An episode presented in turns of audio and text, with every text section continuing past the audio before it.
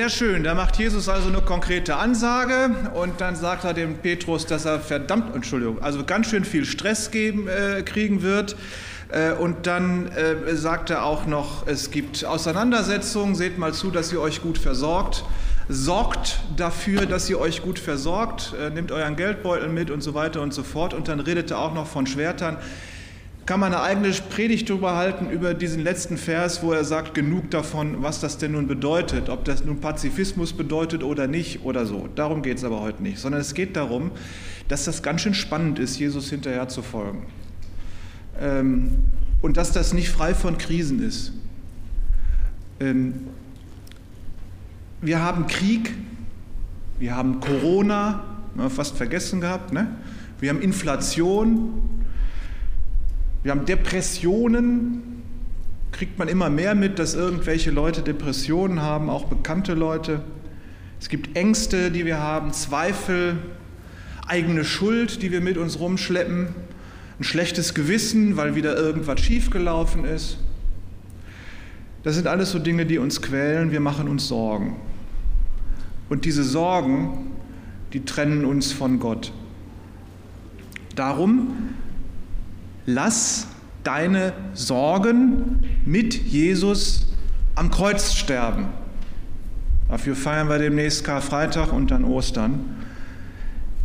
Wenn wir unsere Sorgen mit Jesus am Kreuz sterben lassen, dann sind wir sie los. Das muss ich mir auch immer wieder sagen. Wir können diese Dinge immer wieder bei Jesus abgeben, weil Jesus für jede Sorge und jede Not und jede Zweifel gestorben ist.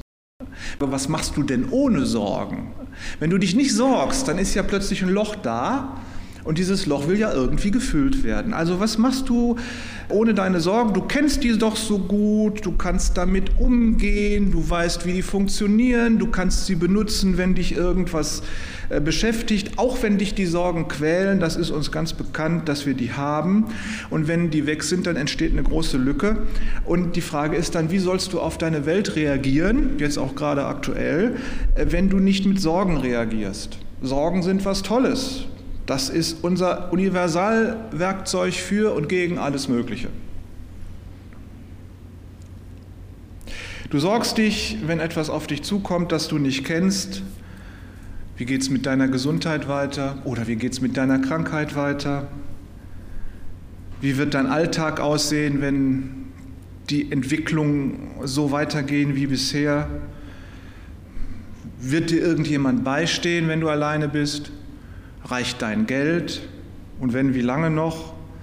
Wird deine Freundschaft, wird deine Ehe halten? Und was passiert, wenn es nicht ist? Werden deine Kinder es schaffen? Werden sie glücklich? Oder werden die genauso viel Not und Leid erfahren müssen wie du gerade?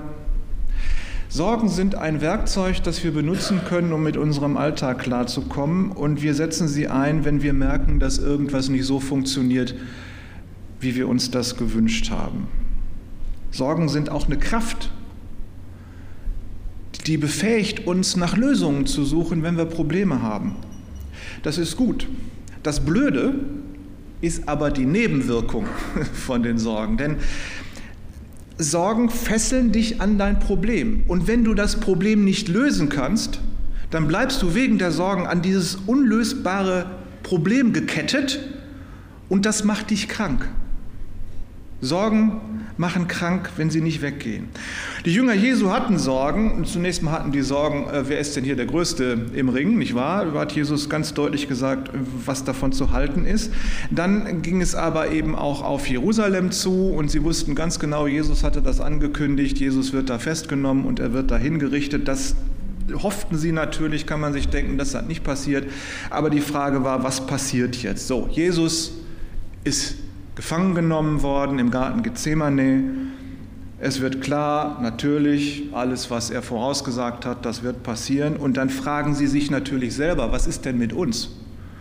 Werden wir jetzt auch gefangen genommen und gekreuzigt? Das sind Sorgen.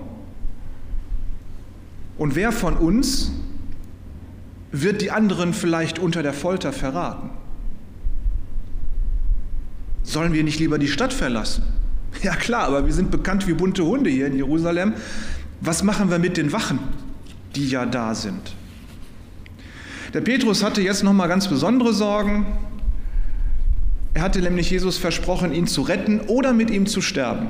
Das hat er beides nicht hingekriegt. Das mit dem Retten hat schon mal nicht funktioniert und das mit ihm sterben, wer kann es ihm verübeln? Also man mag nicht sagen, dass er feige war, aber äh, gut, er war eben kein Superheld, sondern er war Fischer.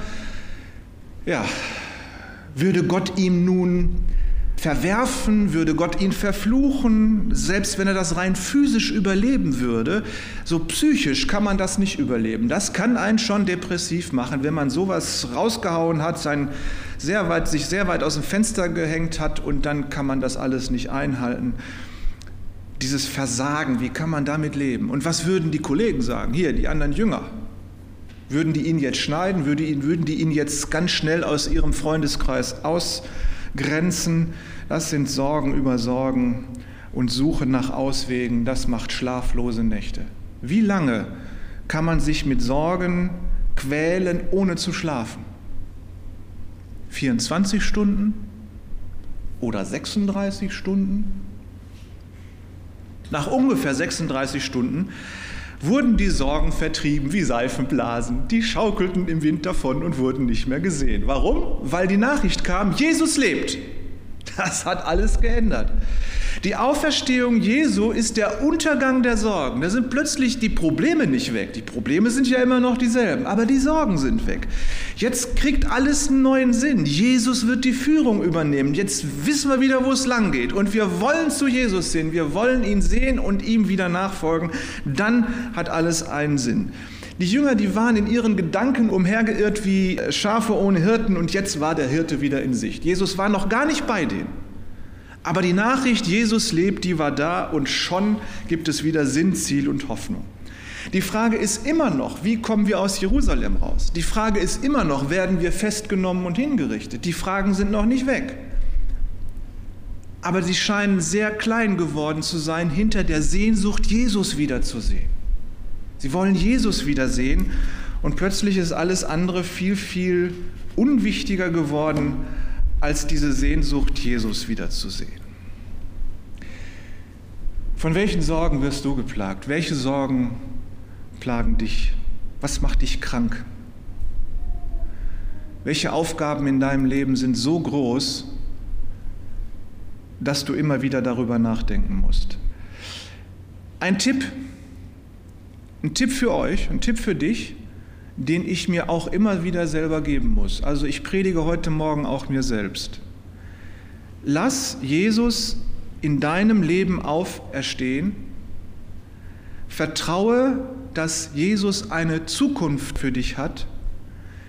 Er hat einen Weg für dich durch dieses Leben bis zu dem Ziel, das damals die Jünger auch hatten, nämlich bis zu dem Ziel, Jesus zu sehen. Jesus kennt den Weg dahin schon. Und du bist ja nicht alleine. Wir sind ja hier zusammen. Wir sind gemeinsam unterwegs zu Jesus und für uns alle gilt dieses Ziel Jesus, ob wir das schon wissen oder nicht, aber dieses Ziel ist für jeden Menschen gleich. Dann werden die Aufgaben, die du in deinem Leben zu meistern hast, nicht weg sein. Aber wenn du dieses Ziel vor Augen hast, dann musst du dir keine Sorgen darum machen, weil es gibt was Wichtigeres als deine Probleme in diesem Leben, nämlich deine Sehnsucht, das Ziel zu erreichen, Jesus zu erreichen und Jesus zu sehen. Und dann werden dich deine Ängste nicht mehr so bedrücken, dass es dich krank macht. Darum, Jesus lebt. Das ist unser Ziel. Er ist unser Ziel. Mit Jesus ist die Lage doch viel entspannter ähm, denn Jesus ist Gott, davon sind wir fest überzeugt und er kennt dich bis in dein Innerstes, Tiefstes hinein, dem brauchst du nichts vormachen. Wenn du dich auch selbst belügst über deine Qualitäten, Gott kannst du nicht belügen. Das heißt, du brauchst ihm nichts vormachen. Und er hat dich bis jetzt noch nicht vernichtet. Warum nicht? Ja, weil er dich so liebt. Warum solltest du ihm nicht vertrauen? Er weiß Bescheid, du kannst dich ihm anvertrauen. Nun sagen die Christen ja immer, Jesus ist selbst äh, stellvertretend für die Sünden der Menschen gestorben. Die Menschen sind von Gott getrennt. Nur was ist diese Trennung? Wenn du vertrauen würdest, dass Gott mit dir an sein gutes Ziel kommt. Wenn du dich auf Gottes Fürsorge verlassen würdest, wenn du Gottes Willen erforschen würdest mit der Bibel, um ihm zu gehorchen, wenn du dich der Liebe Gottes anvertrauen würdest,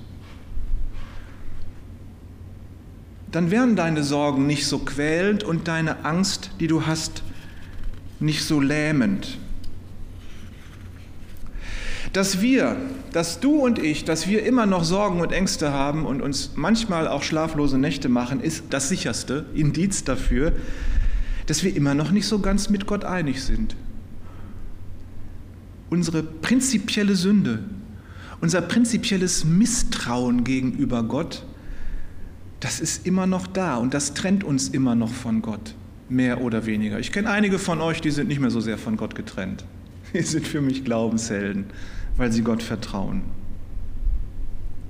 Die meisten Christen können aber erzählen, wie sie von Gott beschämt wurden. Da hat man sich Sorgen gemacht, da hat man Angst gemacht, da hat man schlaflose Nächte gehabt, da hat man Gott in den Ohren gelegen und hat aber trotzdem daran gezweifelt, dass es irgendwie besser werden könnte. Und natürlich wurde es hinter gut. Und dann schämt man sich vor Gott, weil man ihm nicht vertraut hat. Man ist auch so ein bisschen beleidigt bei sich selber, weil man es schon wieder nicht geschafft hat, ihm zu vertrauen. Stattdessen hat man sich mit Sorgen gequält. Und dann schämt man sich vor Gott. Und es bleibt einem nichts anderes übrig, als ihn um Vergebung zu bitten, dass man schon wieder nicht vertraut hat. Und bei nächster Gelegenheit macht man sich schon wieder Sorgen. Und dann geht schon wieder los. Und man wird wieder beschämt. Manchmal ist aber gar nichts gut geworden. Manchmal ist alles schlimmer geworden. Es kam zur Katastrophe. Da ist nichts gut geworden. Da hat man Gott noch so sehr in den Ohren liegen können. Und selbst wenn man ganz fest vertraut hat, dass irgendwas wieder gut wird und Gott eingreift, dann hat man das Gefühl, nein, es ist alles schlimmer geworden. Die Katastrophe ist ausgebrochen und Gott hat nicht eingegriffen. Aber da können Menschen berichten, in der Katastrophe haben sie ihre Hand in der Hand ihres Gottes gehabt und haben Gott vertraut und hatten Frieden im Herzen. Oder vielleicht nicht Frieden im Herzen, weil das manchmal schwierig ist, Frieden im Herzen zu haben, aber Vertrauen in Gott, dass das Ziel nicht weg ist, Jesus wiederzusehen, dass es weitergeht bis zu diesem Ziel, trotz aller Katastrophen, die uns in diesem Leben erreichen können. Dietrich Bonhoeffer dichtete im Gefängnis ein Gebet.